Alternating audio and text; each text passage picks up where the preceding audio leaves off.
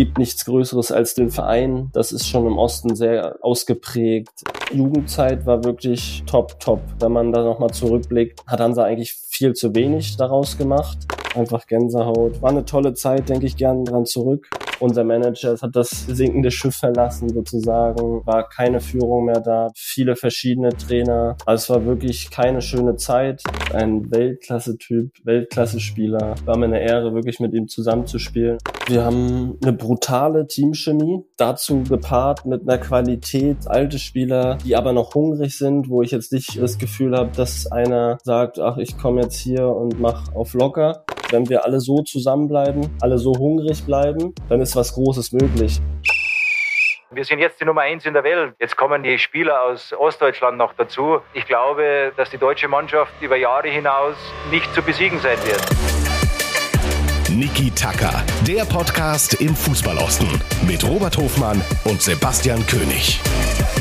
Ja, ich sage Glück auf und herzlich willkommen zu einer neuen Folge Niki Tucker. Schön, dass ihr wieder dabei seid. Schön, dass Robert wieder an meiner Seite ist. Und die Frage, die alle brennend interessiert, Robi, wie geht's deiner Fußballwelt? Meiner Fußballwelt geht's gut. Dynamo Dresden ist nicht mehr Spitzenreiter der dritten Liga. Und trotzdem geht's dir gut? und trotzdem äh, geht's mir ganz hervorragend. Wasserball wurde abgebrochen in Saarbrücken. Tat mir leid für die zahlreichen Anhänger, vor allem der SGD, die den weiten Weg nach Saarbrücken äh, aufgemacht haben. Ansonsten war es aber auch eine Befreiung, weil ich habe die erste Halbzeit A im Zug geguckt, da war die Verbindung eh schon beschissen und mit Fußball hatte das Ganze eh nicht viel zu tun. Und ansonsten, äh, Basti, werden wir, die nächste Folge wird wieder abenteuerlich, weil die werden wir wieder von exotischen Orten aufnehmen, weil ich stehe kurz vor dem Urlaub und der ist, wenn du mich fragst, längst überfällig. Der wohl verdiente Urlaub, du siehst aus meiner Sicht noch relativ fit aus. Das können aufgrund des Audioformats die ZuhörerInnen da draußen nicht sehen, aber ich äh, denke, es wird spannend. Der exotische Ort meiner nächsten Aufnahme wird vermutlich Cottbus heißen. Verrätst du uns, wie deiner heißt? Ich schätze, die nächste Folge werden wir aus Bangkok aufnehmen. Also das wird wild. Äh, da freue ich mich drauf und äh, wir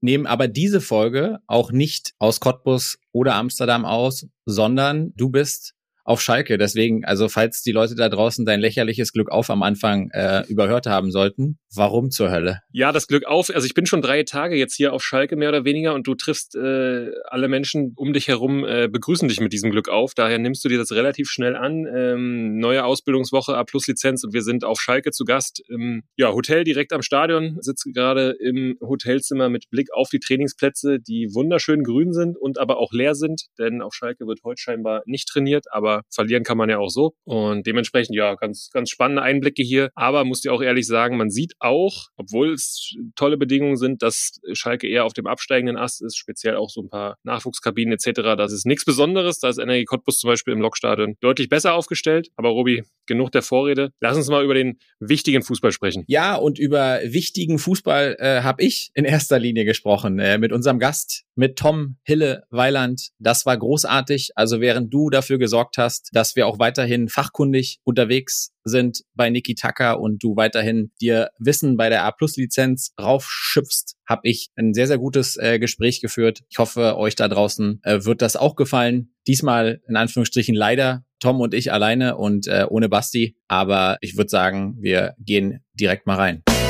Also du hattest 90 Minuten Zeit, dir vernünftige Fragen zu überlegen, ehrlich. Und er stellst mir zwei so scheiß Fragen. Den Spitznamen von einer Hansa-Legende und den Fangesang vom größten deutschen Stürmer aller Zeiten einst mit Hansa Rostock deutscher Meister und sechs Jahre tief im Westen. Nach 175 Zweitligaspielen ist der geborene Rostocker mit der feinen Technik zurück in der Heimat und führt heute mit seinen Greifen die Champions League des Ostens an. Herzlich willkommen bei Niki Tucker, Tom Weiland. Moin, also ich freue mich sehr hier zu sein. Ja, wir freuen uns, dich bei uns zu haben und wir glauben, dich auch in recht guter Laune bei uns zu haben, weil der Greifswalder FC ist sicherlich zur Überraschung von vielen da draußen ungeschlagener Tabellenführer nach zwölf Spieltagen. Aber am vergangenen Wochenende, absolutes Topspiel. Äh, ihr zu Hause gegen Cottbus wart klar überlegen, gerade in der ersten Halbzeit. Deswegen die wichtigste Frage vorab. Für euch verlorene Punkte oder seid ihr happy über den späten Ausgleich gewesen? Ich glaube, wir waren sehr, sehr happy über den späten Ausgleich. Natürlich, wenn man den Verlauf sieht, erste Halbzeit haben wir ganz klar dominiert. Da müssen wir einfach ja, das Tor machen, sogar ein, zwei, drei sogar. Und wenn wir das dann äh, geschafft hätten, dann wäre das, glaube ich, ein klarer Sieg geworden. Also davon wäre ich überzeugt. Aber nachher hat es Cottbus auch sehr gut gemacht. Aber ja, äh, am Ende war das schon ja, ein kleiner, ein kleiner Sieg, sage ich mal, weil wenn du in der letzten Minute da das Tor machst, ja, die Leute flippen aus. Ja, war ein cooles Spiel. Ja, sah auch sehr euphorisch aus nach Abpfiff. Also alles, was ich bei Ostsport TV gesehen habe, da war viel Euphorie da. Wenn ich das mal fragen darf, du warst jetzt, hast jetzt auf der Bank gesessen, in der Vorwoche auch, bist aber eigentlich Kapitän. War das so abgesprochen oder wie kam das? Ja, war abgesprochen. Ich äh, hatte anderthalb Wochen mit Krankheit zu kämpfen, war doll erkältet, lag lange flach. Und dann war ja Donnerstag das Spiel in Rostock. Eigentlich war es zu früh, ein Ticken, aber ich wollte mir das natürlich nicht nehmen lassen, äh, ja, im Ostseestadion zu spielen und äh, Logisch. hab dann gesagt, Trainer, nimmst mich mit, 20 Minuten gehen immer. Und dann äh, ja, habe ich dann äh, nächste Woche war es immer noch nicht, dass ich mich zu 100 Prozent gefühlt habe und die Jungs haben das gut gemacht und dann haben wir das abgesprochen. Alles in Ordnung. Äh, wir haben ja dann ja, nach dem 1 noch mal gewechselt, konnten noch mal ein bisschen Druck machen. Ich konnte auch noch mal ein bisschen Druck machen. Also hat alles gepasst. Natürlich in, in Zukunft wäre es schon wieder schön, wenn, wenn ich wieder fit bin, komplett und wieder auf dem Platz stehe. Ja, und ich hatte es dir eben im Vorgespräch schon gesagt, wir haben natürlich mit dem einen oder anderen Weggefährten gesprochen, sowohl aus der Vergangenheit als auch aus der Gegenwart. Und natürlich haben wir es uns auch nicht nehmen lassen, mal zu hören, was der Trainer Lars Fuchs denn über den mhm. Kapitän Tom Weiland sagt. Helle ist ein etwas anderer Kapitän, sticht durch seine sehr sachliche, ruhige Art. Ist ein demütiger Mensch einfach, der trotz seiner ja, Leistung, die er gebracht hat im Fußball, total auf dem Boden geblieben ist und der Mannschaft total gut tut mit seiner Art und zusätzlich natürlich da oben verwurzelt ist. Und ja, über seine Qualität braucht man sich, glaube ich, nicht unterhalten. Wenn er topfit ist, was er mittlerweile ist seit dieser Saison, einen hohen Anteil daran hat, warum wir auf Platz 1 stehen. Und mich, mich freue, noch weiter seine Entwicklung zu sehen, weil er auch was das angeht, noch nicht am Ende ist und für uns sehr wertvoll die Saison sein wird. Danke, Trainer.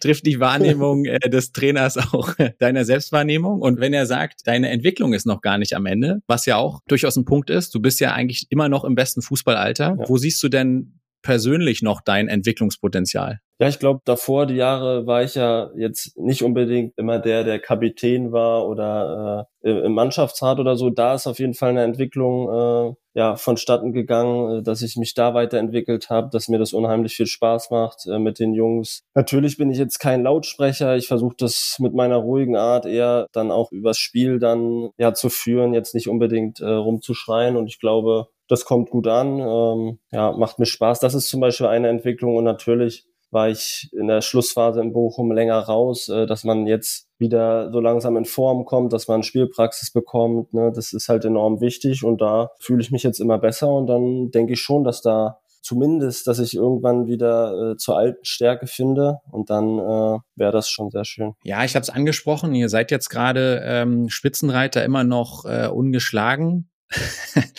Habt ihr vor, das bis zum Ende der Saison durchzuziehen? Also sprechen wir es mal ganz klar aus. Habt ihr das Ziel, die Saison ähm, hochzugehen oder wie sind da eure Gedanken? Ja, die Gedanken sind so, dass wir natürlich jetzt ganz oben sind. Ne? Wir wissen alle, ich glaube, eine Saison ist lang, auch wenn das wieder Floskeln sind. Ich gebe da auch gern zwei Euro äh, oder was auch immer. Aber es ist halt einfach besser, wie der Trainer auch sagt, oder als ganzer Verein einfach demütig zu sein, nicht zu viel zu labern, sondern einfach unseren Job machen. Äh, ich glaube, das sage ich auch immer wieder, mit der Mannschaft ist alles drin. Also wir haben so viel Qualität. Ja, alle sind fit. Das muss natürlich so bleiben. Äh, du weißt selber oder der, der Fußball spielt, eine Saison ist lang, jetzt kommt der Winter, dann kann immer mal was sein. Äh, aber das hoffen wir nicht. Und wenn wir alle so zusammenbleiben, alle so hungrig bleiben, dann ist was Großes möglich. Aber in der Liga ist halt nur ein Aufstiegsplatz sind vier, fünf, sechs sehr gute Mannschaften drin. Also natürlich noch mehr, aber die, die schwanken so ein bisschen von den Leistungen. Aber die vier, fünf sind schon top und haben alle den Anspruch. Deswegen, ja, am Ende wird sich zeigen. Deswegen äh, lass uns da nochmal nach der Saison sprechen. Ja. Genau, vielleicht kannst du dann auch meinem äh, Podcast-Kollegen äh, Basti hier widersprechen, weil ich habe ihn genau letzte Woche das gefragt, ob er glaubt, ob äh, der GFC das bis zum Saisonende mhm. durchziehen kann. Er hat Zweifel. Er hat euch so ein bisschen, glaube ich, mit Erfurt im letzten Jahr verglichen. Mhm. Hat gesagt, er glaubt schon, dass das Potenzial da ist und dass sie auch da oben bleiben werden, aber oder ihr da bleiben werdet, aber was unterm Strich nicht reichen wird. Das äh, Social-Media-Team vom GFC hat auch entsprechend reagiert und wir haben eine kleine Wette laufen. Wir werden mal gucken, ähm, was am Ende rauskommt. Du hast schon gesagt, ihr habt ein einen Kader mit echt viel Erfahrung. Ja, Bandowski, ja. Kocha, ja. Benjamina, Jakubov jetzt seit dieser Saison. Ich war letzte Saison, ich mache auch so ein bisschen Groundhopping und äh, war letzte Saison mal selbst im Volksstadion okay. am 4. Dezember gegen Luckenwalde. Mhm. Beste war, glaube ich, der Glühwein. Ja. du hast äh, damals einen Elfer rausgeholt, mhm. der dann aber leider, äh, glaube ich, verschossen wurde. Mhm. Da hat man schon gesehen, dass, glaube ich, sehr, sehr viel ähm, Qualität da ist. Du hast aber auch gesehen, was diese Liga ausmacht. Luckenwalde alles reingeschmissen, und damals auch mit einem Thoms im Tor, der irgendwie ja gefühlte 50 ist und alles gehalten hat. Es zeigt aber auch, dass du wirklich jede Woche in der Liga alles abrufen musst. Aber du hast ja jetzt den Vergleich. Was glaubst du, ist so der größte Unterschied zur Vorsaison bei euch? Also wir haben eine brutale Teamchemie. Dazu gepaart mit einer Qualität, wie du schon gesagt hast, alte Spieler, die aber noch hungrig sind, wo ich jetzt nicht äh, das Gefühl habe, dass einer sagt, ach, ich komme jetzt hier und mach auf locker, dann hast du junge Spieler, die wirklich noch Potenzial haben, ein, zwei Ligen höher zu spielen. Und das ist halt eine Mischung, ja, die brutal ist. Dann hat der Trainer es geschafft, so diesen Grundgedanke, diesen Spirit reinzubringen, dass hier einiges möglich ist. Plus, wir haben natürlich für die Möglichkeiten, die wir haben, haben wir auch in der medizinischen Abteilung aufgestockt. Also es ist kein Zufall, aber ja, dein Kollege hat recht, es ist eine lange Saison. Man wird sehen, äh, Potenzial ist da. Aber die Wette können wir gerne laufen lassen und am Ende hoffen wir, dass wir die gewinnen. Ja, und äh, es gibt ja auch einen ganz großen Vorteil die Saison für euch und insbesondere für dich. Sorry, ich muss den Finger in die Wunde legen. Aber ihr würdet direkt hochgehen. Es wird keine Relegation gespielt mhm. und äh, du bist ja leider, ich glaube, 2016 mit Fürth und dann 2018 mit Kiel in der Reli zur Bundesliga gescheitert. Das musste jetzt sein, ne? Ja, es tut mir leid, es tut mir leid. Aber es zählt zu deiner Vita. Ich glaube, du hast da nee, auch deswegen, viel gelernt. das ist das, was man immer so sagt dann. Genau, deswegen bin ich froh, dass es jetzt direkt ist. Wir machen dann auch ganz schnell einen Haken dran und sprechen nicht wieder drüber, legen den Mantel des Schweigens darüber. Nee, aber wir haben natürlich auch schon ganz oft in dem Podcast drüber gesprochen, über Sinn und Unsinn der Aufstiegsregelung zur dritten Liga. Da ist, glaube ich, ganz viel gesagt, mhm. dass das äh, ja ein Irrsinn ist, ja, wenn du die Liga gewinnst, nicht direkt hochgehst, aber das Los ist nun mal so. Und natürlich hat es in der Saison in der Regionalliga Nordost, die wir oftmals auch als Champions League des Ostens bezeichnen, dazu geführt, dass die Leute nochmal, also sagen wir es mal so, ein großes Säbelrasseln da vorherrscht. Das ist ja äh, ohne Frage so.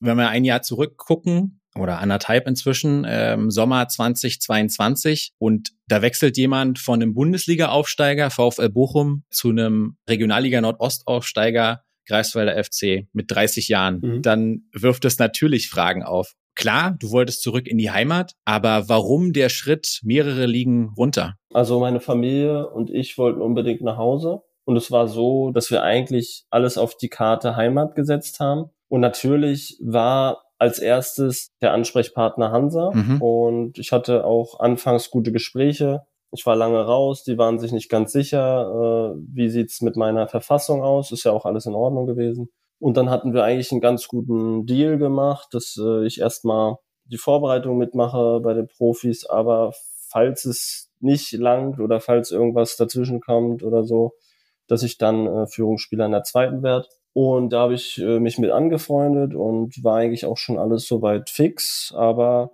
am Ende hatten sie dann doch eine andere Idee und wollten halt nur, dass ich die Vorbereitung mitmache, ohne dass eine weitere Perspektive im Verein ist. Also mhm. sprechen wir vom Probetraining und da habe ich gesagt, nee, das mache ich nicht. Und äh, ja, das hat Greifswald dann mitbekommen, dass es ins Stocken gerät bei Hansa. Und dann war das relativ schnell klar, ich mache das hier, weil mir hat das alles zugesagt. Ich kannte den Trainer damals ähm, mit Roland Kroos. Ja, war bei Hansa äh, in der B- und A-Jugend mein Trainer, hat mir viel, viel beigebracht und ich hatte immer ein gutes Verhältnis. Wir, der Kontakt ist nie abgerissen und dann habe ich gesagt, ja, einfach mal wieder spielen, mal wieder wohlfühlen, ja, auch eine Verantwortung übernehmen, äh, hat mich dann auch gefragt, ob ich Kapitän sein möchte und ja, es war einfach ein Schritt, einfach um mich anders weiterzuentwickeln. Mhm. Ich hätte sicherlich auch in der Phase ein paar Drittligavereine oder also zweite wäre nicht mehr gegangen, aber Drittligavereine, aber da wäre auch wieder so weit weg gewesen und dann haben wir entschlossen, wieso ähm, nicht einfach mal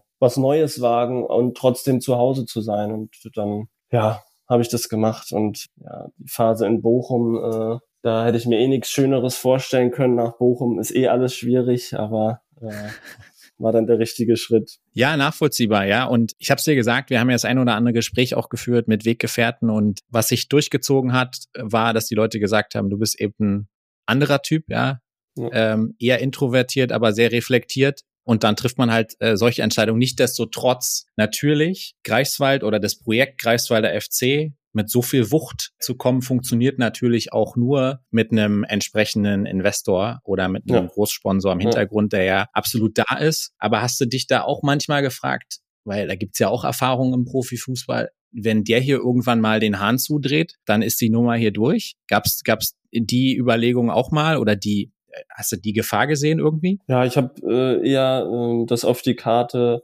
gesetzt, ja, warum nicht mal was Neues wagen? Und ich, ich war ja in der Phase, war es ja so, dass ich wirklich jetzt nicht ganz genau wusste, wo geht die Reise hin, auch äh, mit der Verletzung. Ich hatte ja wirklich zum Schluss in Bochum keine Chance mehr, richtig Spielpraxis. Es gab ja auch keine zweite Mannschaft oder ich habe ja wirklich nur dann zum Schluss trainiert. Deswegen war es so schwer für mich, das einzuschätzen, äh, wo wird die Reise hingehen. Und ich habe dann einfach gesagt, ja, warum, warum das sich einfach mal probieren und bisher zahlt sich das voll aus. Ja, wenn das so gewesen wäre, äh, dass der, der Geldhahn zugedreht äh, worden wäre, dann wäre es halt so. Aber ich, da habe ich mir gar nicht viel große Gedanken gemacht, weil ich auch ja sehr sicher war, dass das hier laufen wird. Es ist ja jetzt nicht so, dass es irgendwie äh, jemand aus dem Ausland ist oder wo die einfach äh, die Lust verlieren. Mhm. Ähm, deswegen habe ich gesagt, ja, ich hatte ja auch ein sehr gutes Verhältnis mit dem Trainer, der hat mir das auch dann äh, gesagt, wie, wie das hier alles abläuft und dass ja hier alles top ist und bisher kann ich das nur bestätigen. Macht echt Spaß, hier zu spielen.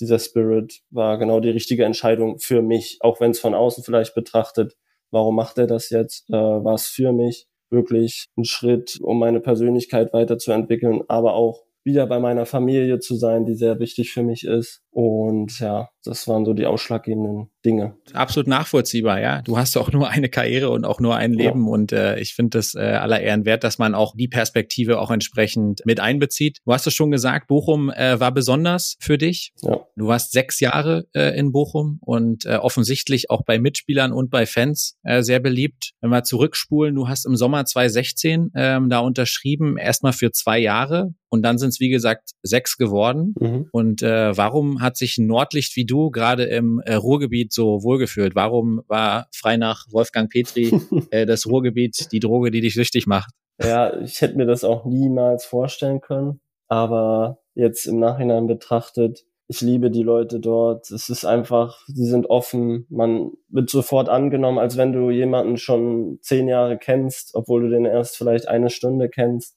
und es ist nicht kein Geheuchel oder so oder nur weil du jetzt Fußball spielst, sondern es ist wirklich echt. Und das hat mich echt so hat mich gepackt, muss ich echt sagen. Und ich glaube, diese Lieder sind äh, da spricht die Wahrheit draus, äh, kann ich bestätigen. Und auch ähm, ja, wie wir gewohnt haben, wurde ja immer gesagt, dass es grau ist, dass es trist ist, aber wir haben ja auch einen Hund und äh, es ist eine wunderschöne Natur dort. Ja, wie gesagt, die Menschen, du kannst viel unternehmen, viele Stadien, viel Fußball, viel Liebe für den Fußball und ja, ich komme gar nicht aus, aus dem Schwärmen heraus, du musst mich jetzt eigentlich bremsen. das ich hier nicht auf. Ja, aber ganz ehrlich, ich kann das natürlich äh, ein bisschen mehr als äh, aus Fansicht äh, beurteilen und so aus emotionaler Fußball-Enthusiastensicht äh, und kann da ja. alles nur bestätigen, ähm, was ja. du sagst. Es ist eine ganz besondere Region, die Fußball atmet und insbesondere Bochum ist, glaube ich, auch nochmal speziell. Ja. Und äh, ich habe dem Tim am Freitag äh, wieder eine Sprachnachricht geschickt, dass ich einfach nur vorm Fernseher schon Gänsehaut hatte, wenn da Herbert Grönemeyer kommt. Es ist einfach, es ist schon ähm, was Besonderes. Und sportlich ist es ja für dich auch, jetzt bis auf die Mittelfußverletzung äh, dann am Ende, ja. die dich leider echt ziemlich lange beschäftigt hat und rausgebracht hat, war es ja auch sportlich echt erfolgreich. Ja. Wobei, bevor du so richtig in Bochum durchgestartet bist, war ja noch eine Laie nach Kiel. Genau. Auch mit, ne, Reli sage ich jetzt nicht wieder, ich sage nicht wieder das böse Wort, aber äh, Trainer damals Markus Anfang. Was ist, also ich frage jetzt aus, ich, ich muss das fragen als Dynamo mhm. Dresden-Anhänger, weil sich an Markus Anfang scheiden sich ja die Geister. Ja. Äh, was war das für dich für ein Trainer? Genialer Trainer. Der hat mich als Spieler nochmal geprägt, um diese Saison danach in Bochum zu spielen, würde ich sagen. Also für mich war er, obwohl ich am Anfang vielleicht nicht so viel gespielt habe, da war die Mannschaft ja auch sehr gefestigt. Ich kam ja so äh, zweiten, dritten Spieltag erst. Äh, man musste erstmal seine Taktik verstehen. Er hat unheimlich viel ja in Räumen gearbeitet, dir gesagt, früher hatte ich immer den Drang, zu viel ja, in die Räume reinzulaufen, aber auch mal die Räume einfach nutzen, ein bisschen mehr die Räume äh, offen zu lassen und dann mhm. reinzustarten. Also so ein paar Kniffe, äh, die da einfach ja, den Ausschlag gegeben haben, um, um sich da nochmal weiterzuentwickeln. Also es hat unheimlich viel Spaß gemacht. Die Truppe war damals sehr, sehr gut äh, mit Duxch, mit Drexler, mit Zichos. Wir hatten eine sehr, sehr gute Truppe und ja, er hat da einen riesen Anteil, dass wir mit Kiel also erstmal den Aufstieg und dann halt die Relegation geschafft haben. Also von mir wirst du nur Gutes über ihn hören. Also war wirklich, wirklich eine prägende Zeit. Ja, sehr, sehr interessant. Intern hörst du das total häufig. Ja. Und äh, extern, wenn du jetzt so mit, gerade so mit Journalisten sprichst, da ist er manchmal sperrig, mhm. auch ganz ungelogen, auch wirklich unsympathisch. Ja, also, aber er ist, glaube ich, wirklich ein äh, exzellenter Trainer ja. mit einem durchaus auch komplizierten Spielstil, der auch Zeit braucht. Mhm. Das hat auch jede seiner Stationen gezeigt. Aber wir wollen nicht über Markus Anfang sprechen. Wir wollen dann darüber sprechen, dass du danach, ich denke, wirst du bestätigen, deine beste Saison ja. äh, gespielt hast, zurück beim VfL 2018, 19 neun Hütten gemacht, äh, eins schöner als das andere. Und wir hatten, vielleicht hast du es damals auch gehört, wir hatten hier auch mal Thorsten Matuschka zu Gast. Mhm. Und äh, Thorsten Matuschka ist in das ganz seltene Vergnügen in Deutschland gekommen, einen eigenen Fangesang zu haben. Ja, Fangesänge mhm. und aktive Fankultur, mhm. großes Thema in Deutschland. Aber spezifische Fangesänge für Spieler sind eine absolute Rarität. Das kennt man eher aus England. Aber Tom Weiland hatte seinen eigenen Fangesang ja. beim VfL Bochum. Den müssen wir hier auch mal ganz kurz einspielen.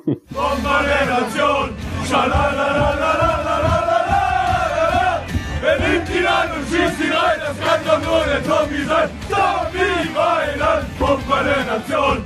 absolute Weltklasse. Und wenn man mit Gerd Müller äh, verglichen wird, äh, geht schlimmer. Wie kam es denn dazu? Absolute Gänsehaut. Ich weiß auch nicht, wie es dazu kam. Die Saison war halt einfach geil. Ich glaube, ja, hat unheimlich viel Spaß gemacht. Äh, das Verhältnis zu den Fans war immer top. Äh, ich glaube, diese Liebe war halt da auch von mir äh, für die Fans irgendwie. Vielleicht hat das äh, einen kleinen, ich weiß nicht, wie das zustande kam, äh, aber ja, einfach Gänsehaut war, war eine tolle Zeit, denke ich gern dran zurück. Dann noch seinen eigenen Song, Wahnsinn. Da musste ich einfach verlängern, das war damals. ja, ja, kannst du mal sehen, was die Fans dann doch für einen Hebel ähm, haben können. Ja daran glaube ich ganz fest. Und ich habe es gesagt, also an euch da draußen absolute Empfehlung, wenn ihr mal schöne Tore ähm, sehen wollt, dann einfach nur mal Tom Weiland bei YouTube eingeben. Äh, da sind wirklich schöne dabei. Ich hatte immer so den Eindruck, die einfachen sind nicht so deins, aber so ein paar schöne Buden waren auf jeden Fall dabei. Wenn wir jetzt auf deine ganze Karriere zurückblicken, was meinst du war das schönste Tor, was du geschossen hast? Mm, ich glaube Darmstadt, wo ich das Solo ansetze von der Mittellinie. Ich glaube, das hat einfach gezeigt, eigentlich was möglich wäre, weil es waren in der Phase, will jetzt nicht bisschen arrogant klingen, aber äh, waren das bisschen wie Slalomstangen. Deswegen ja, ja. war es einfach mein schönstes Tor, weil Dribbling, ich liebe Dribbling und ja, dann noch den Abschluss, den ich auch gerne gemacht habe, äh, durch die Beine, also nach innen ziehen und dann durch die Beine in die kurze Ecke. Ja, das war so, wenn du mich spontan fragst war es das schönste Tor. Ja, das ist auch bei der YouTube-Compilation, äh, die ich hier ja. eben angesprochen habe. Da ist das auch mit dabei. Also kann man sich an schlechten Tagen äh, immer mal wieder angucken. Lohnt sich auf jeden Fall. Und äh, wir sind gleich fast auch durch mit der Bochum-Schwärmerei. Aber äh, wenn man über den VfL Bochum spricht äh, und über Tom Weiland, sollte, glaube ich, eine Stimme nicht fehlen. Und ich glaube, es ist eine lebende Legende inzwischen. Wir hören uns mal an. Ja, Tom Weiland. ja, er wurde nicht umsonst hier Bombe der Nation noch äh, genannt genannt, weil der einfach ähm, allein den Unterschied machen konnte. Der konnte den Ball einfach äh, in die Mittellinie noch äh, nehmen und äh, alleine das Tor machen könnte. Äh, ich kann mich an äh, ein Spiel erinnern, genau, wo der wirklich, glaube ich, ähm, den Sieg selber geholt hat. Äh, der hatte diese individuelle Klasse, um die Entscheidung zu machen und das war einfach Tom Weiland. Ich habe eine andere Anekdote das war unter seiner Lieblingstrainer, glaube ich, ähm, Gerd-Jan Verbeek. Das war ein Spiel äh, in Karlsruhe, glaube ich, wo der, wo der krank war. Der konnte einfach kaum stehen. Äh, der war wirklich äh, krank und wir haben vorm Spiel nochmal trainieren und der Gerd-Jan hat ihm einfach gezeigt, wie der sich einfach äh, bewegen sollten. Und der arme Tom, äh, der konnte sich gar nicht bewegen. Und trotzdem hat er es Fana gemacht. Und dann den nächsten Tag lag der einfach da in der Kabine vorm Spiel und der konnte gar nicht spielen, weil der einen Tag davor unter Regen einfach äh, das gemacht hatte, dass der Gertjan äh, haben wollte. Aber ja, super Typ, Tom. Äh, liebe Grüße und äh, Ja. Immer noch da, der alte Mann, immer noch Leistungsträger, einfach ja. starker Typ. Anthony ja. Toto Lucia mit warmen Worten äh, für dich, der nochmal äh, auch äh, deine Solo-Künstler und Spielentscheider-Künstler entsprechend äh, gelobt hat. Und dann ist da die Anekdote äh, mit Gerd-Jan Verbeek. Die musst du uns mal erzählen. Also ich habe schon über Gerd-Jan Verbeek viele Sachen gehört, aber vermeintlich nicht ganz dein Lieblingstrainer. Also erstmal danke, Toto. Das ist ein Weltklasse-Typ Weltklasse-Spieler. War mir eine Ehre, wirklich mit ihm zusammenzuspielen. Auch wie er als Kapitän agiert, das ist ja auch nicht der Lautsprecher. Das hat mir jetzt für die Zeit äh, auch geholfen. Schöne Grüße. Du bist echt genial und äh, ihr bleibt in der Liga. So. Und ja, zu Gertjan, äh, ja, das war wirklich auch, glaube ich, der zweite oder dritte Spieltag und ich hatte Fieber und bin dann zum Trainer und habe gesagt, Trainer, ich kann nicht mitfahren. Und dann hat er gesagt, doch, wir haben noch ein paar Tage und äh, Zeit, bis das Spiel ist. Und dann sind wir hingefahren. Da ging es mir schon extrem schlecht. Und dann äh, war Abschlusstraining und wir haben so ein Kopfballspiel gemacht und mein Schädel hat so gebrummt. Es war unglaublich. Und davor, die Woche, habe ich mir einen Kahnbeinbruch zugezogen. Und ich glaube, in dem Fall dachte Gerd Jan, dass ich nicht Fieber habe oder nicht mir es schlecht geht, weil ich halt nicht richtig köpfen konnte und nur rumstand und so. Und dann habe ich gesagt, Trainer, es geht nicht. Und dann hat er gesagt, doch, du musst dich so abrollen. Also er hat mir dann gezeigt, wie ich mich auf dem Platz abrollen muss, weil ich ja meine Handverletzung hatte. Aber ich wollte ihm eigentlich sagen, dass ich ja Fieber habe. Ne? Aber in dem Fall weiß ich nicht, was da los war. Und dann nächsten Tag, ich dachte schon, ich habe mich schon umgezogen. Ich dachte, ich muss spielen, weil ich war da ja auch jung und ich hatte jetzt nicht, ne, ich habe gesagt, ja, dann pff, versuche ich es einfach irgendwie mit 39 Grad zu spielen. Und an dem Tag war das auch so übertrieben heiß und wer in Karlsruhe schon mal war im Sommer, das ist brutal. Oh ja. Dann kam der Trainer glücklicherweise kurz bevor wir zum Aufwärmen raus mussten äh, zu mir und fragt, und wie sieht's aus? Und ich habe gesagt, geht nicht. Und dann hat er gesagt, okay. Und dann lag ich das ganze Spiel, lag ich dann in der Kabine irgendwo und habe mich gefreut, wenn es endlich nach Hause geht. Ja, interessante Anekdote, will ich mal sagen, in Zeiten, wo alle Welt über Belastungssteuerung ja, genau. spricht.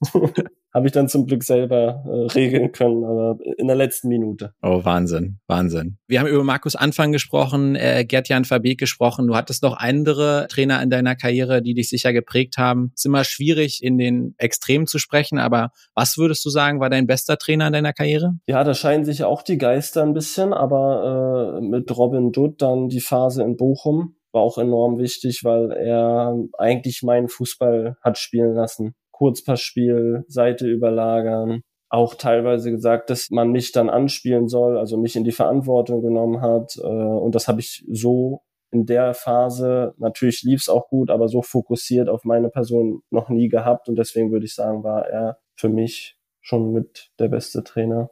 Natürlich im Jugendbereich, äh, da brauchen wir jetzt mit Roland Groß und äh, Michael Hartmann hatten wir zwei geniale Trainer. Aber ja, das würde ich jetzt im, im Profibereich, ne? Markus Anfang habe ich ja schon gesagt, war ein Schritt. Ist auch so, wenn es super läuft, dann ist der Trainer auch super, ne? Aber es war schon kein Zufall. Klar. Ja, wir haben über den, den VfL ähm, jetzt ganz ausführlich gesprochen, äh, der dich unfassbar geprägt hat, wo du auch, glaube ich, heute sagst, ist ein bisschen deine zweite Heimat gewesen. Deine richtige Heimat, nach wie vor die, die große Liebe, ist der FC Hansa wo du auch deine ersten Schritte, also wir sagen jetzt mal die, die Jugend, den Jugendstart bei Hansa ähm, hattest du. Das lief dann auch wahnsinnig gut. Ja, gekrönt, glaube ich, von dem äh, deutschen Meistertitel 2010, äh, damals unter Trainer äh, Michael Hartmann. Ja. Das habe ich damals, glaube ich, sogar gesehen. Finale gegen Leverkusen. Mhm. Äh, interessant, Lukas Albrecht, damals der Torschütze, ja. ähm, jetzt bei Luckenwalde in der gleichen Liga angekommen wie du. Ja. Genau, damals ein Panewitz, ein Tribol, Kevin Müller oder auch Mü ja. im Tor. Ich glaube, eine wahnsinnig spannende Zeit. Du hast gesagt, der Vater Groß, Roland Groß, dich früh geprägt. Ja. Und natürlich, daher kommt ja auch der Spitzname, dein Papa Hilmar Weiland, absolute Hansa-Legende, dann bist du auch irgendwann in der Jugend Hille genannt worden und mhm. hast es bis heute behalten. Du hast gesagt, Hansa hat immer eine, eine Anziehungskraft für dich gehabt und ich gehe davon aus, es ist auch heute noch so. Ja, und dann ging es hoch erst so U19, sagen wir mal, äh, Übergangsspieler und ich glaube 11, 12 war dann die erste Saison im Profikader äh, bei Hansa. Und ich glaube, ich sage nicht zu viel, wenn ich sage, du bist dann in eine Phase bei Hansa in die erste gekommen, die auf jeden Fall in der jüngeren Vereinsgeschichte echt die schwierigste war. Mit auch ja. viel großen Ambitionen, ähm, eigentlich den Wunsch, wieder hochzukommen in die zweite Liga. Aber dann musste man eigentlich eher aufpassen, dass man nicht noch weiter abrutscht. Fanschwund kann ich mich daran auch erinnern. Also es war echt auch Ostseestadion nicht vergleichbar mit heute oder mit früher. Ja, ja. Du bist als junger, ambitionierter Spieler hochgekommen, natürlich auch mit dem Namen Weiland. War das dann die Wucht von Hansa mehr Last äh, für dich oder wie denkst du daran zurück an deine Jahre? Also erst einmal Jugendzeit war wirklich top, top. Also wirklich, was da geleistet wurde, wenn man da nochmal zurückblickt, hat Hansa eigentlich viel zu wenig äh, daraus gemacht, wenn man so Spieler sieht, die du gerade aufgezählt hast, die dann äh, ja vielleicht, ne, wie Sarkis Adamian, die weggeschickt wurden, oder Ben Zolinski, die ja auch äh, super Karrieren jetzt hingelegt haben. Das war ein bisschen schade, wenn ich, wenn ich so zurückblicke dann an den Profibereich, so fing das halt an, dass du in der Jugend wirklich top, top warst. Ja, war schon eine gute Durchlässigkeit, musste aber auch sein, weil wir echt äh, eine tolle Jugend hatten. Und dann kam man hoch, ähm, durfte dann äh, die letzten Spiele oder das letzte Spiel ähm, ja mit dem Aufstieg äh, mitfeiern mit Hansa und bin dann in die zweite Liga äh, mit Hansa aufgestiegen. Und das war natürlich geil. Wir haben eigentlich gut losgelegt, äh, Fans waren auch da haben dann aber zu oft unentschieden gespielt und hinten raus ist uns einfach die Puste ausgegangen und haben dann leider es nicht geschafft, in der Klasse äh, zu bleiben, weil da war wirklich Euphorie wieder da. Da hätten wir es halt schaffen müssen, irgendwie in der zweiten Liga zu bleiben. Dann kann ich mir auch vorstellen, dass es auch ein längeres Kapitel Hansa Rostock geworden wäre. Aber dann natürlich äh, mit dem Abstieg, die Drittligasaison, äh, unser Manager hat das sinkende Schiff verlassen sozusagen, war keine Führung mhm. mehr da, viele verschiedene Trainer also es war wirklich keine schöne Zeit. Dazu, wie du gesagt hast, viele Leute nicht mehr ins Stadion gegangen und die, die kamen, waren halt teilweise dann auch schon aggressiv. Ja, und ja, wie du schon gesagt hast, der Name hatte dann halt auch viel Druck in Phasen, wo es nicht so läuft, ist ja klar. Und wenn man mit dem Herzen so bei Hansa Rostock hängt, dann will man natürlich auch nicht immer, ne, man geht dann ungern in die Stadt, weil Rostock ist ja jetzt auch nicht wirklich groß und macht ungern irgendwas. Also das Leben hatte sich dann wirklich sehr beschränkt und war keine schöne Zeit und war leider kein schöner Abschluss. Den hätte ich mir natürlich zum Schluss meiner Karriere nochmal anders vorgestellt, aber so wie es jetzt ist, ist auch alles, alles äh, super hier im Norden. Genau, und dass Hansa für dich eine, eine ganz, ganz große äh, Bedeutung hat, steht vollkommen außer Frage. Und äh, du hast diese Bedeutung von Hansa und vielleicht auch vom Ostfußball äh, ja durchaus auch ähm, mit nach Bochum getragen. Und auch dazu hören wir nochmal ein ganz kurzes Statement. Hier ist Tim aus Bochum. Ich bin Vereinsfotograf beim glorreichen VfL aus Bochum und dort habe ich euren Studiogast Tom Weiland kennenlernen dürfen. Tom war für mich immer eine Art Ostfußballbotschafter und hat mir viel über die fußballerischen Geflogenheiten in Ostdeutschland Deutschland berichtet, für mich als Ollen Wessi und hat mir sein Hansa Rostock ein bisschen näher gebracht. Ich bin sehr, sehr froh, dass wir mit Tom nie in der Relegation spielen mussten, weil Relegation ist ja nicht so seins. Und ich war sehr, sehr froh, dass wir das so geschafft haben, gemeinsam aufzusteigen und äh, nach diesem Spiel, bei diesem komischen, gruseligen Corona-Aufstieg, gemeinsam in der Kabine einen Fiege trinken konnten und darauf angestoßen haben. Und äh, ich muss gestehen, der Tom fehlt mir als Freund wirklich sehr. Es ist ein ganz feiner Kerl und ich wünsche ihm alles, alles Gute mit seinem Greifswalder Fußballclub. Wow.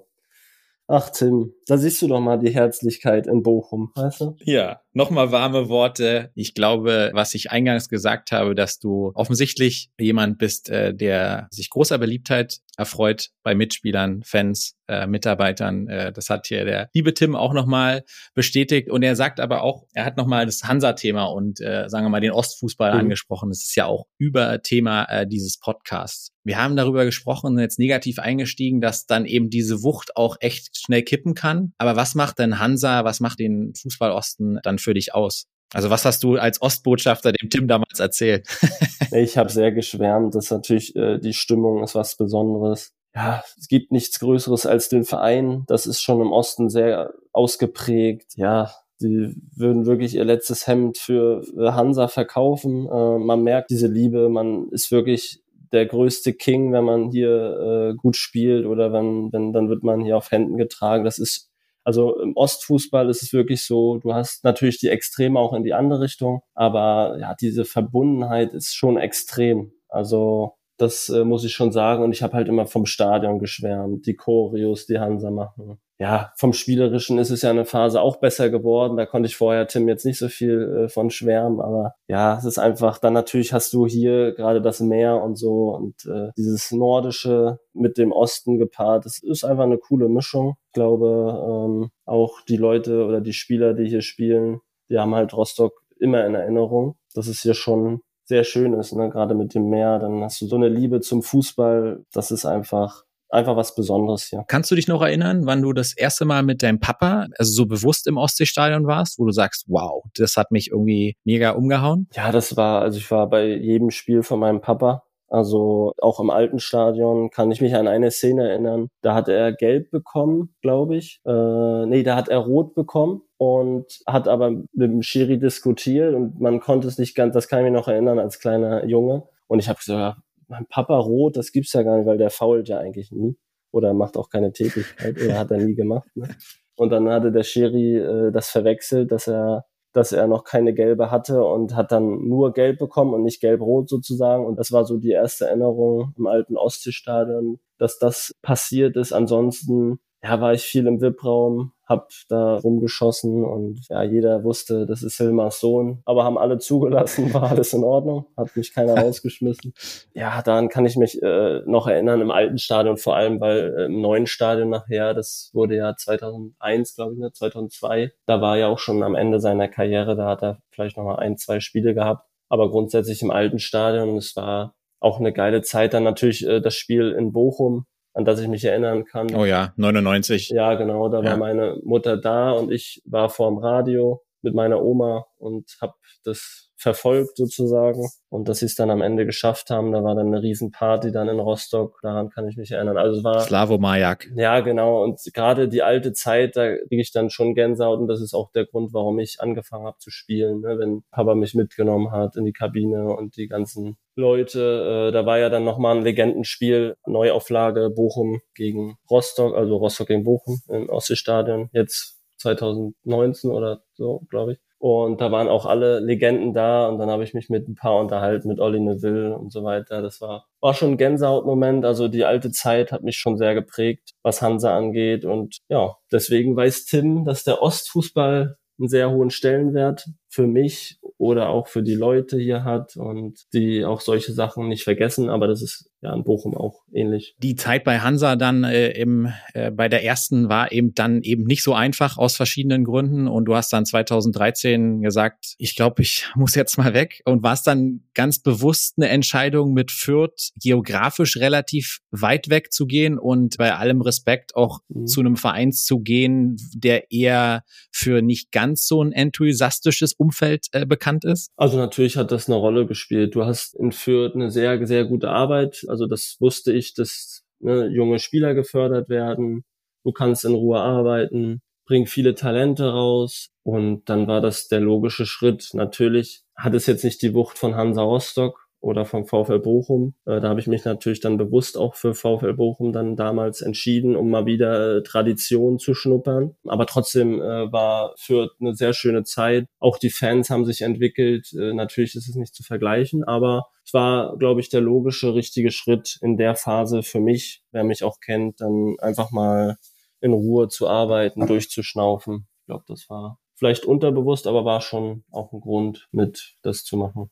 Aber sie war natürlich auch sehr erfolgreich, ne? Also war erste Liga, Absteiger, ne? Also war schon jetzt kein Klar. schlechter Verein. Ne? Nee, nee, ohne Frage. Das äh, sollte man auch gar nicht in, in Abrede stellen. Wenn du heute äh, guckst, wir spulen zurück und sagen, was ist der größte Unterschied zwischen Tom Weiland 2013, als du weggegangen bist von Hansa und dem heutigen Tom Weiland? Ja, viel erlebt, äh, reifer geworden, ruhiger geworden, noch ruhiger, man kann sich nicht vorstellen. Ja, entspannter einfach mit Situationen, man hat jetzt viel erlebt, aber auch, wie ich schon gesagt habe, einfach als Persönlichkeit weiterentwickelt. Also ich bin dem Fußball schon auch daher sehr dankbar, unabhängig jetzt von den Spielen oder was man so erlebt hat, sondern einfach, wie man sich entwickelt hat, wie man auch auf seinen Körper achtet. Das ist einfach ähm, das, was mir, glaube ich, in Zukunft auch ja gut tut und was ich auch beibehalten werde, auch wenn ich aufhöre irgendwann mit Fußball. Ja, ganz interessant. Du hast gesagt, auf den Körper achten. Ja. Ich glaube schon seit 2017 oder 2018 ernährst du dich komplett vegan mhm. und äh, also hast dich schon vegan ernährt, als man es noch nicht mal in Berlin kannte.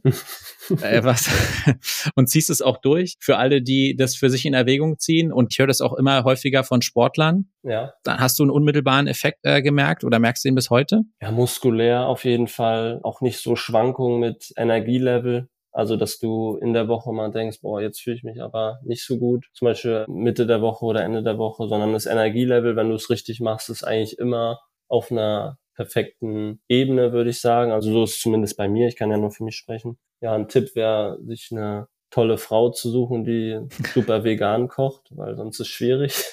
äh, nicht so viele Ersatzprodukte, eher frisch, eher auch die asiatische Küche. Äh, irgendwie so ein bisschen nicht zu sehr Ersatzprodukte, weil das ist dann auch nicht gerade gesund. Ja, das wären so meine Tipps. Also man fühlt sich auch, auch morgens ausgeschlafener, ist nicht so träge. Das sind so die also wo ich gesagt habe, das gibt mir so einen Benefit, auch diese, ja, diese Einschränkungen in Kauf zu nehmen, die dann natürlich sich in Grenzen halten, wenn man sich damit beschäftigt. Und wenn wir zurück zum Fußball kommen, zu deinem Kerngeschäft, wie viel Fußball lässt deine Freizeit noch zu? Also selber spielen beim GFC, aber guckst du noch sehr viel aktiv selbst? Also guckst du Hansa-Spiele mhm. oder VfL-Spiele oder äh, lässt es deine Freizeit oder auch deine Frau nicht mehr so zu? Also äh, letztens war ich beim Spiel äh, Hansa gegen Kiel, mhm. aber ich muss sagen, es war jetzt länger her, wo ich äh, Spiele gesehen habe. Also in Bochum, da, wie gesagt, da waren ja mehrere Vereine, wo man mal links und rechts gucken konnte, wo man sich mal ähm, die Spiele angeguckt hat. Äh, jetzt in Rostock war ich jetzt nicht allzu oft, weil jetzt ich natürlich auch viel Stress habe. Zweite Kind ist da, dann ist auch nicht ganz so viel Zeit gerade. Aber ja, jetzt gegen Kiel war ich da und ja, kenne ja auch noch den Philipp Sander, mit dem ich in Kiel damals mhm. gespielt habe. Und da habe ich mal vorbeigeschaut und ja, habe mich für ihn gefreut, aber für Hansa natürlich kein schönes Ergebnis. Nein, in der Tat nicht. Das stimmt leider. Aber ich glaube, also das kann ich nur für mich sagen. Ich denke, es gilt für dich auch, dass wir natürlich äh, die Daumen drücken für Hansa, dass sie drin bleiben. Ihr habt, glaube ich, am 19. Oktober erst bei Hansa 2 gespielt. Was hat es dir bedeutet, nochmal ins Ostseestadion zurückzukommen? Auf dem Platz? Ja, war schon schön. Also ich, äh, natürlich wäre es was anderes äh, gegen die erste, ist ja klar. Aber es war einfach so ein bisschen wieder zurückkommen. Deswegen war es mir auch wichtig, habe ich Trainer gesagt, egal wie es mir geht, musst mir 10, 15 Minuten geben. Das war mir schon wichtig, weil es einfach. Bei Gerd-Jan Verbeek hat es wahrscheinlich von Anfang an gespielt. Da hätte ich natürlich, da wäre es gar kein Problem gewesen.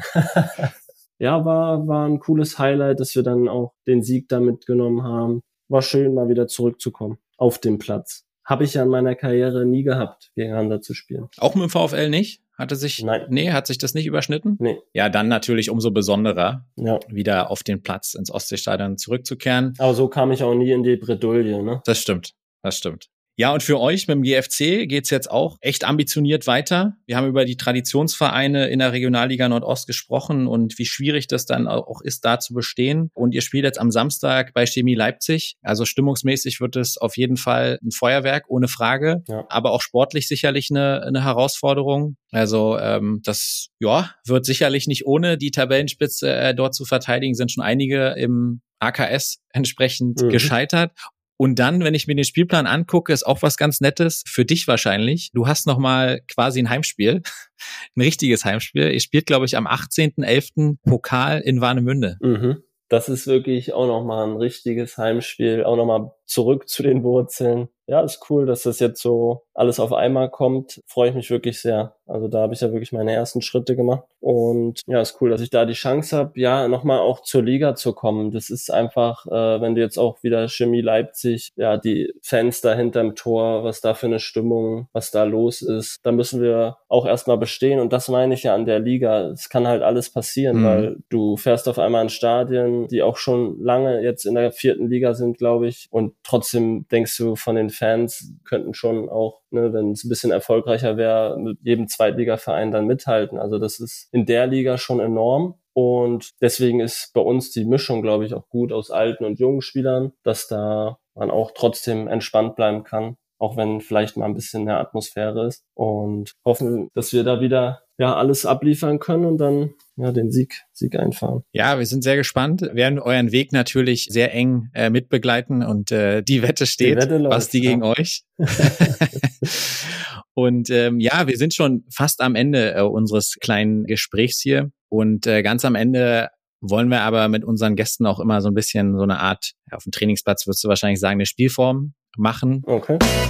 Ah, darum sind solche Spiele ganz gut auch mal, dass du wieder mit beiden Boden total sauber bist. Das war Frank Rost und äh, wir wollen mit dir spielen entweder oder. Mhm. Ich stelle dir jetzt, ich glaube, fast logischerweise elf entweder oder Fragen und du hast keine Chance. Es gibt keine Mitte, entweder links oder rechts. Ja oder nein. Mhm. Also Frage Nummer eins, Materia oder Herbert Grönemeyer? Gibt's auch Joker? also, geht ja gut los. Joker. Also Herbert Grönemeyer löst schon echt Gänsehaut aus. Materia, ja, ja, ich kenne ich kenn ihn länger, ist Materia. Okay. 14 Grad Ostsee oder 25 Grad Mittelmeer? Ostsee. Bermuda-Dreieck oder Ballermann? Bermuda. Playmobil oder Lego? Lego. Klosterruine Eldena oder Krüppeliner Tor? Krüppeliner Tor. Links außen oder rechts außen? Links außen. Kleeblatt oder Kieler Förde? Äh, Kleeblatt. Jetzt wird's ein bisschen trashig. Vielleicht kennst du die überhaupt nicht. Martin Rütter oder Ricardo Basile? Martin Rütter. Macht dort mit Hunden, ne? So, ja. Wollte ich gerade sagen, hätte ich auch erwartet, ja, ja, äh, dass, dass, dass, das kommt. Ähm, jetzt schwierige Frage, ich bin da raus an der Stelle, aber vielleicht weißt du's. Äh, Fiege oder Lübzer? Fiege. Also Lübzer ist ja hier in der Gegend, aber Fiege ist Nummer eins. Ich trinke aber auch kein Bier. Okay, gut, da sind wir uns einig. Aber da freuen sich die ZuhörerInnen äh, aus dem Ruhrgebiet. Ja. Pass auf, nächste Saison, Ligaduell mit Tommy Gruppe oder mit dem FC Hansa? Mit Tommy Gruppe. Und letzte Frage, nach der Karriere, Manager oder Trainer? Dann eher Trainer. Du hast ja auch, glaube ich, jetzt in äh, Greifswald auch einen Vertrag unterschrieben, der dir, sagen wir mal, eine Anschlussfunktion, ich, keine Ahnung, garantiert oder in Aussicht stellt, richtig? Ja, ja. Also dann sind wir mal gespannt, äh, wie lange dich äh, die Beine noch tragen und äh, wie hoch es den GFC trägt. Werden wir sehen. Die Wette läuft und wir sprechen uns nochmal. Das, das machen wir auf jeden Fall. Vielen Dank, äh, lieber Tom, dass du bei uns im Podcast warst. Hat mir viel Freude gemacht. Und äh, wir wünschen dir in allererster Linie, wie wir fast jedem sportlich aktiven Gast hier wünschen und bei dir aber insbesondere allerbeste Gesundheit, dass du fit bleibst, Dankeschön. dass du das Niveau halten kannst oder nochmal das Niveau erreichst, was du dir selber wünschst. Und dann sind dem GFC keine Grenzen gesetzt. Und damit ja, alles Gute und vielen Dank nochmal. Also war mir eine Freude. Vielen Dank. Hat mir sehr viel Spaß gemacht. Auch die alten Weggefährten nochmal zu hören und natürlich, ja, die aktuellen. Vielen Dank. Gerne wieder und die Wette steht. Wir hören uns. so machen wir das. Danke dir. Also du hattest 90 Minuten Zeit, dir vernünftige Fragen zu überlegen, ehrlich. Und er stellst mir zwei so scheiß Fragen. Ja, Robi, ich war nicht dabei und habe jetzt aber trotzdem das Gefühl, ein sehr gutes und spannendes Interview gehört zu haben, sehr bodenständiges Nordlicht kennengelernt zu haben und freue mich echt, dass wir ihn bei uns im Podcast gehabt haben. Damit hast du deinen großen Vorsprung an Räderanteil wieder mal noch weiter ausgebaut, aber ich glaube und bin sicher, euch da draußen hat es auch gefallen. Und ja, das sage ich auch immer, ist nicht selbstverständlich, dass sich die Spieler dann auch aktuell in so einer Phase zur Verfügung stellen. Spricht aber dann auch für den Ostfußball und ja, auch den Respekt dann für dieses Format, Robi, und da habe ich mich sehr gefreut, mir jetzt großen Spaß gemacht. Ja, und wir haben ja regelrecht eine Hommage gehört für den Ostfußball. Natürlich, äh, du merkst, der Mann trägt die Kogge im Herzen und hat sich ins Ruhrgebiet verliebt und äh, ist jetzt aber beim Greifswalder FC auch äh, absolut an der richtigen Adresse. Und äh, ja, ich würde sagen, top die Wette gilt. Ich habe ihm natürlich aufs Brot geschmiert, dass du letzte Woche gesagt hast, dass der ähm, GFC nicht am Ende ganz oben stehen wird. Hat sich erst das Social Media Team vom GFC natürlich gemeldet und Tom jetzt natürlich auch. Also wir sind gespannt, wo die Reise äh, hingeht, wo es am Ende der Saison hingeht hingeht in der Champions League des Ostens. Äh, aber aktuell muss man ehrlicherweise sagen, viel spannender könnte es nicht sein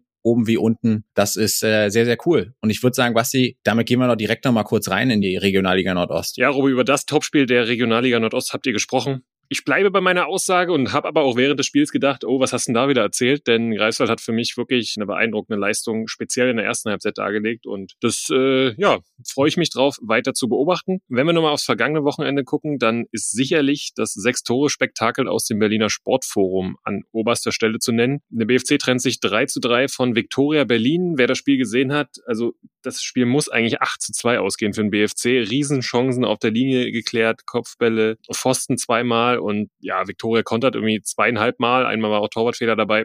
Und entführt somit einen Punkt aus dem Sportforum. Also sehr, sehr wildes Spiel und äh, dem Gipfel aufgesetzt hat das dann äh, Dirk Kunert.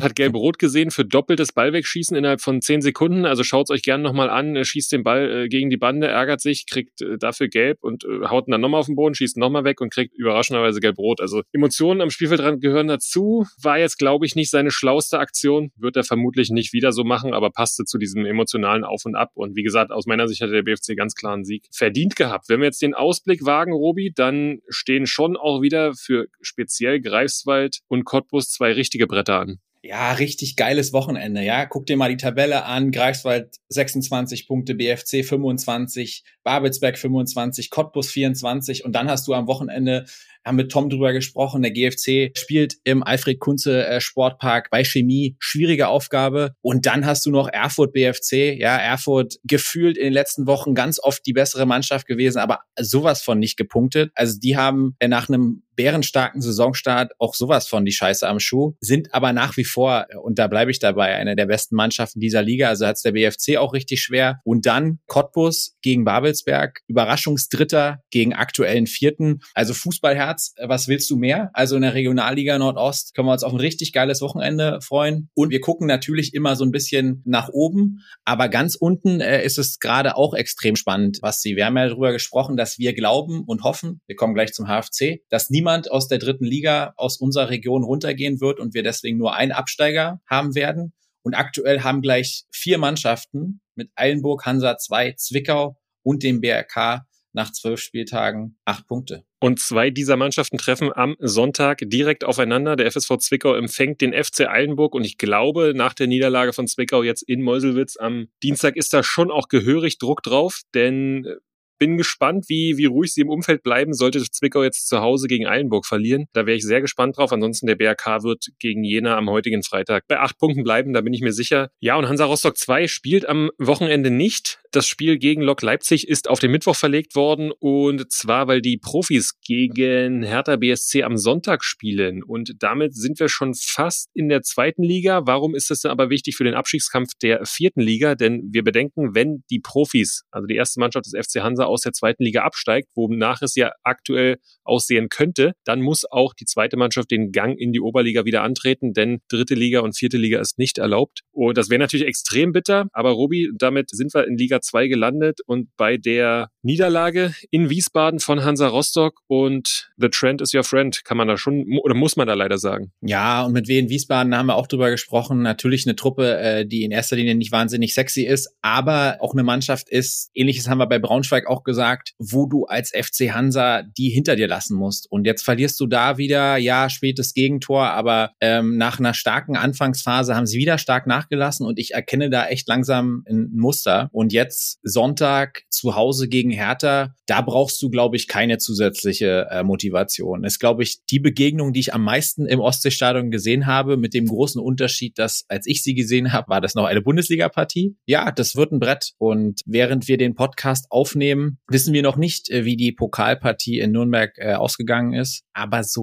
richtig, richtig optimistisch bin ich nicht. Auch da sei mir äh, die Anmerkung erlaubt, dass ich es einfach sensationell finde, wie viel Hansa-Fans da unter der Woche wieder nach Nürnberg fahren das ist schon ein absolutes Brett und eigentlich auch ein Faustpfand, was belohnt werden sollte. Aber ja, aktuell mache ich mir ein bisschen Sorgen um den FC Hansa. Ja, und das nicht zu Unrecht aus meiner Sicht. Es wird ein schwieriges Spiel am Sonntag. Auch da bin ich auf die Fans äh, sehr, sehr gespannt, ob es ruhig bleibt, ob es dann vielleicht auch schon Stimmungen in Richtung Trainerwechsel oder whatever gibt. Ich rechne mit einer Niederlage gegen Hertha und äh, dann besteht die Gefahr, dass man auf einen Abstiegsplatz oder respektive den Relegationsplatz abrutscht. Das ist der aktuelle Trend. Und ja, also du kannst in Wiesbaden dann meinetwegen ein nicht überragendes Spiel machen und 0-0 spielen irgendwie, aber du kriegst dann am 89. das Gegentor. Und das hätte es lange jetzt irgendwie bei Hansa nicht gegeben. Und da, ja, machen wir uns, glaube ich, zu Recht Sorgen. Robi, wo wir uns keine wirklichen Sorgen machen müssen, aus meiner Sicht, aber schon auch die Negativergebnisse jetzt sich häufen, ist der erste FC Magdeburg, der zweite Ostverein in Liga 2. Aktuell gab es jetzt äh, am vergangenen Wochenende ein 1 zu 2, sogar zu Hause gegen Elversberg, trotz 67 Prozent Ballbesitz. Mittlerweile ist der erste FCM also seit sechs Spielen sieglos. Ja, sechs Spiele äh, sieglos ist tatsächlich natürlich eine Tendenz, wo man einfach nicht drüber wegreden äh, kann. Dafür gibt's verschiedene äh, Faktoren. Man hat dann auch entsprechend äh, reagiert. Christian Titz hat reagiert und hat das Pokalspiel in Kiel dann auch zum Anlass genommen für ein, sagen wir mal, ein Kurztrainingslager im Norden. Ob das gefruchtet hat im Pokal, wissen wir genauso wenig wie äh, der Auftritt äh, des FC Hansas am Mittwoch, weil wir eben am heutigen Mittwoch erst aufzeichnen. Aber wie Hansa kein guter Trend und wie auch Hansa echt ein richtiges Brett vor der Brust, wo du aber auch sagen musst, da ist die Chance, meine ich, größer als das Risiko, weil Samstagabend 2030 in Magdeburg ausverkauftes Haus gegen den HSV, da hast du sowas von gar nichts zu verlieren und wir erinnern uns an die Vorsaison, da hat der FCM sehr, sehr gut ausgesehen gegen den HSV. Und äh, die haben sich sehr schwer getan, sind im Elfmeterschießen am Dienstagabend in Bielefeld weitergekommen. Der HSV ist auch in diesem Jahr keine Übermannschaft. Also ähm, da ist einiges drin. Und äh, während der HSV nach wie vor versucht, äh, in die Bundesliga zu kommen, muss der erste FC Union langsam aber sicher aufpassen, diese Liga nicht doch irgendwann nach unten wieder zu verlassen. Ja, der Klassenerhalt ist schon mittlerweile gefährdet, weil wenn du einfach elf Pflichtspielniederlagen in Folge hast, dann musst du nach unten schauen und dann kann es nur noch dieses eine Ziel geben. Wer hätte das gedacht? Sicherlich haben, waren wir auch in unseren Saisonprognosen relativ kritisch, dass es aber so schnell und so früh in diese Richtung geht, das war nicht zu erwarten, das hat man auch keinem gewünscht und das haben sie auch aus meiner Sicht nicht verdient. Wenn du jetzt dann aber schaust, äh, auch auf das Spiel am Wochenende in Bremen und dann siehst du eine rote Karte von Kedira, ein Eigentor von Knoche und es war ja so lange Zeit die Rede davon, ohne die beiden war es schwierig, wenn die beiden wieder da sind, dann, dann werden wir Punkte holen und jetzt sind die beiden auch äh, leider ungewollte Protagonisten dieser Niederlage gewesen. Dazu dann das Pokalspiel, du spielst mit Viererkette, es wirst trotzdem irgendwie nicht belohnt. Am Ende kriegt noch der Trainer eine rote Karte. Also das sind alles so Sachen, die sind normalerweise nicht passiert und ist gerade gerade unfassbar bitter. Ja, es ist, ist ein interessantes Phänomen, weil äh, während wir lange Zeit uns immer wieder bestätigt gefühlt hatten, äh, insbesondere in der Vorsaison, wo, wo wir gesagt haben, alles, was irgendwie mit Union zusammenhängt, wird zu Gold. Ja, die konnten ja machen, was sie wollen. Und genau so ist die Tendenz jetzt leider im Umkehrschluss. Ja, also im Moment haben sie einfach unfassbar die Scheiße am Fuß. Ja, das war dann noch gekrönt in Bremen durch die Verletzung von Adrian Wittmann. Also Adi, gute Besserung in deine Richtung. Urs Fischer hatte das dann auf der Pressekonferenz gesagt, dass er sich, ich glaube, schwer an der Patellasehne verletzt hat. Ja, wurde am Montag schon operiert, geht ihm den Umständen entsprechend gut, aber ja, auch von dieser Stelle nochmal schnelle Genesung und gute Besserung. Ja, und gute Besserung können wir auch einfach nur Union Berlin äh, wünschen in Summe. Du hast gesagt, elf Niederlagen in Folge, weiterhin für mich gut und richtig so. Weiterhin ähm, Rückendeckung für Urs Fischer. Klar, es wird nicht einfacher, aber du hast zumindest ein Heimspiel, was, glaube ich, Union jetzt in die Karten spielt. Samstag 15.30 gegen Frankfurt. Es fühlt sich an wie aus einem Land aus einer anderen Zeit. Die Endlosserie der ungeschlagenen Heimspiele. Ähm, also für Union ist jetzt höchste Zeit, wieder so eine Serie zu starten. Ja, ich glaube, das ist ein ganz spannendes und richtungsweisendes Spiel. Eintracht Frankfurt heute Abend im Pokal bei Viktoria Köln. Das werden wir uns mal live im Stadion anschauen als Kurs und dann ja, also es wird am Samstag auf Eintracht Frankfurt ankommen aus meiner Sicht. Um, denn wenn Eintracht Frankfurt ein richtig gutes Auswärtsspiel in Köpenick macht, dann werden sie gewinnen. Ich vermute, und das ist so ein bisschen ein vielleicht auch Hot Take, dass wenn Union am Samstag wieder verliert, dann wird was passieren in Köpenick. Ja, du bist ja in letzter Zeit durch starke Prognosen aufgefallen, Basti. Also ähm, bin ich mal gespannt, äh, ob sich hier deine Prognose bewahrheitet. Ich bin offen, ich würde mir wünschen, dass das nicht passiert. Bin ja auch trotz allem ein bisschen Fußballromantiker und ich würde mir wünschen, dass man äh, vielleicht gerade bei Union Berlin, wo die Dinge ja üblicherweise immer ein bisschen anders gehandhabt werden, dass man hier vielleicht ein Gegenmodell zu den üblichen Mechanismen des Business an den Tag legt. Und äh, mit starker Prognose, Bassi, möchte ich gerne übergehen in Liga 3 und äh, dem HFC. Der HFC hat etwas überraschend 3 zu 2 in der vergangenen Woche gewonnen beim Überraschungsteam der Liga, beim SSV Ulm. Bum Bum Baumann hat wieder zugeschlagen, der beste Torjäger der Liga, absoluter Wahnsinn. Äh, Dominik Baumann zwei Hütten wieder gemacht, ein vom Punkt, dann per Kopf und sich beim Jubeln fast gemault. Aber er hat jetzt neun Tore auf dem Konto und das ist äh, mehr als die gesamte Offensivreihe äh, der SG Dynamo. Äh, nur mal so zum Vergleich.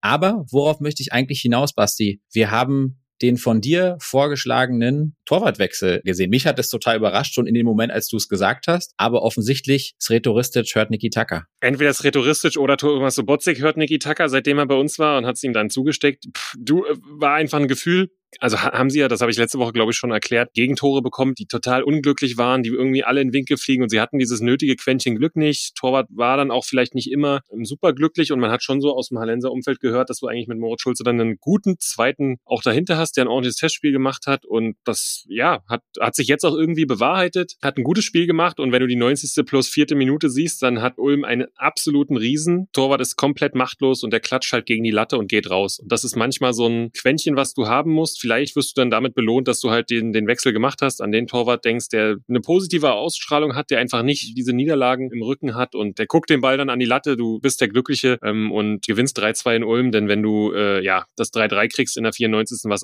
absolut möglich gewesen wäre, was vielleicht auch leistungsgerecht gewesen wäre, dann äh, hätte es gar nichts gebracht und so haben die waren die drei Punkte dann schon überlebensnotwendig, aber der HFC ist auch immer noch auf einem Abstiegsplatz und empfängt jetzt am Sonntagabend zur Auer Anstoßzeit um 19 30 den FC Viktoria Köln. Auch ein mittlerweile Spitzenteam, das muss man sagen. Auch schon 20 Punkte geholt. Das wird nicht einfacher, aber ich vertraue auf Dominik Baumann. Dann äh, vielleicht zum HFC noch ganz kurz. Unter der Woche konnte man dann zusätzlich noch etwas äh, Selbstvertrauen tanken mit einem sehr, sehr klaren Sieg im Landespokal. In welchem Pokal, Robi? Im Dachbleche 24 Landespokal selbstverständlich. Der ähm, HFC hat sich durchgesetzt beim MSV Börde souverän 6 zu 0 gewonnen und äh, nächste Runde bei Union Sandersdorf. Und neben dem Dachbleche 24 Landespokal gab es auch Sachsenpokal unter der Woche, auch hier souverän gemeistert äh, von den sächsischen Vertretern, sowohl Erzgebirge Aue hat sich durchgesetzt bei der BSG Stahlrieser als auch die SGD noch deutlicher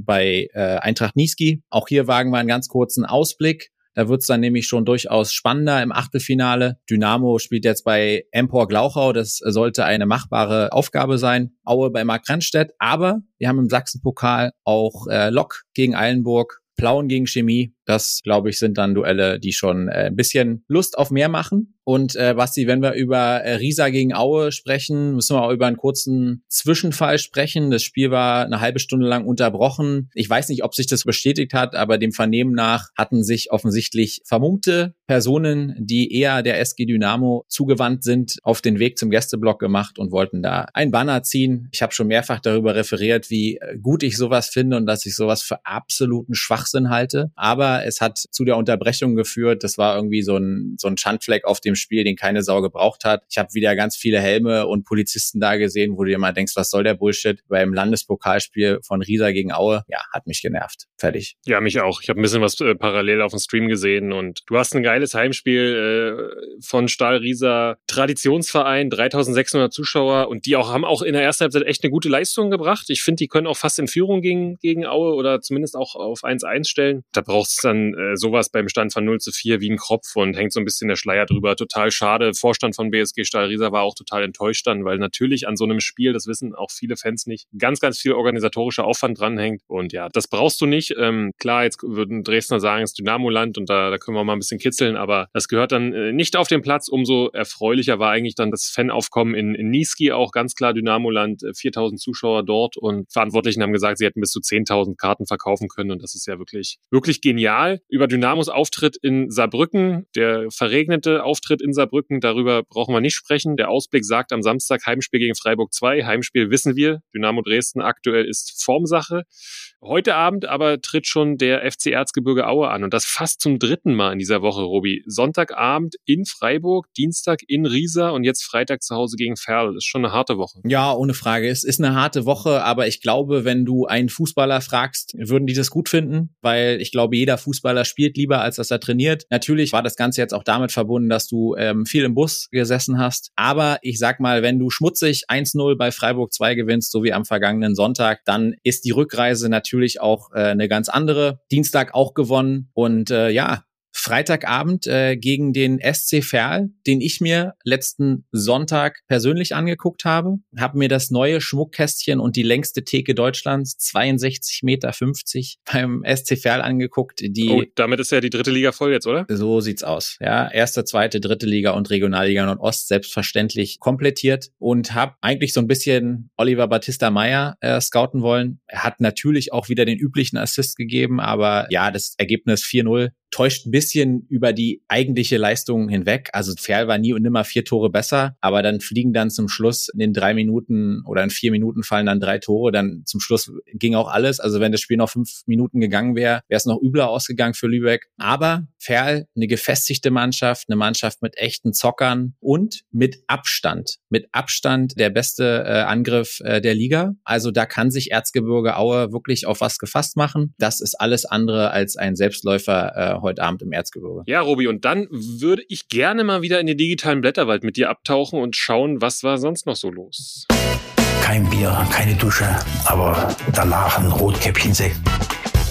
Es hat sich etwas aufgeklärt, was wir hier in der Folge vor boah, ganz, ganz vielen Wochen schon besprochen hatten. Und zwar, ihr erinnert euch vielleicht, letztes Heimspiel Hansa Rostock gegen Eintracht Braunschweig. Hansa gewinnt 2 zu 1 gegen Braunschweig. Viel spannender oder viel mehr Aufsehen erregt hat aber das Shirt der Pressesprecherin. Marit Scholz äh, hatte ein äh, Shirt an mit der Aufschrift FCK SFR. Und äh, ja, dann gab's viel vor und zurück und hin und her, was das denn jetzt eigentlich bedeuten würde. Und ja, offensichtlich äh, ist das Ganze jetzt mehr oder minder aufgeklärt und gemeint war offensichtlich ein Reporter namens Sönke Fröbe, der hier adressiert worden ist. Wir packen euch die Details dazu mal in die Show Notes. Auf jeden Fall eine interessante Anekdote rund um den FC Hansa.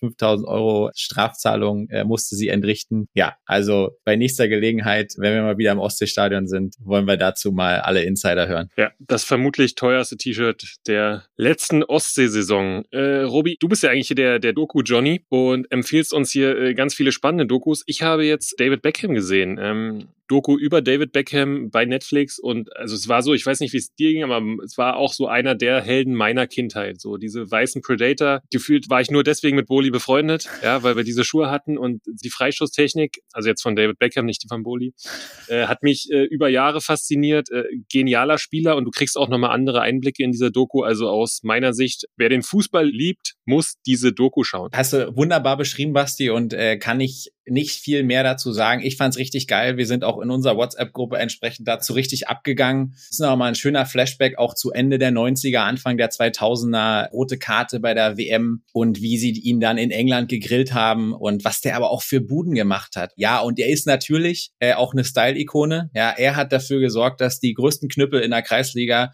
kein Fußball gespielt haben, aber überragend gekleidet waren, inklusive mir. Ja, auch das habt ihr David Beckham zu verdanken. Natürlich ist das keine hyperobjektive äh, Doku, das ist klar. Die ist sicherlich etwas subjektiv, aber mir hat sehr, sehr gut gefallen. Deswegen mal wieder eine Doku-Empfehlung von mir und Basti, damit noch nicht genug. Ja, diesmal gibt's nicht eine Doku-Empfehlung, heute gibt's eine zweite Doku-Empfehlung. Und zwar hat Sky eine Doku gemacht zu Christoph Daum. Christoph Daum, wie wir alle wissen, auch eine sehr streitbare Persönlichkeit, aber sicherlich auch eine der prägenden Persönlichkeiten äh, der Fußball-Bundesliga. Aktuell leider Gottes auch an Lungenkrebs erkrankt. Also das ist auch eine coole Doku, manchmal echt auch ein bisschen wild. Also fängt auch an in Thailand.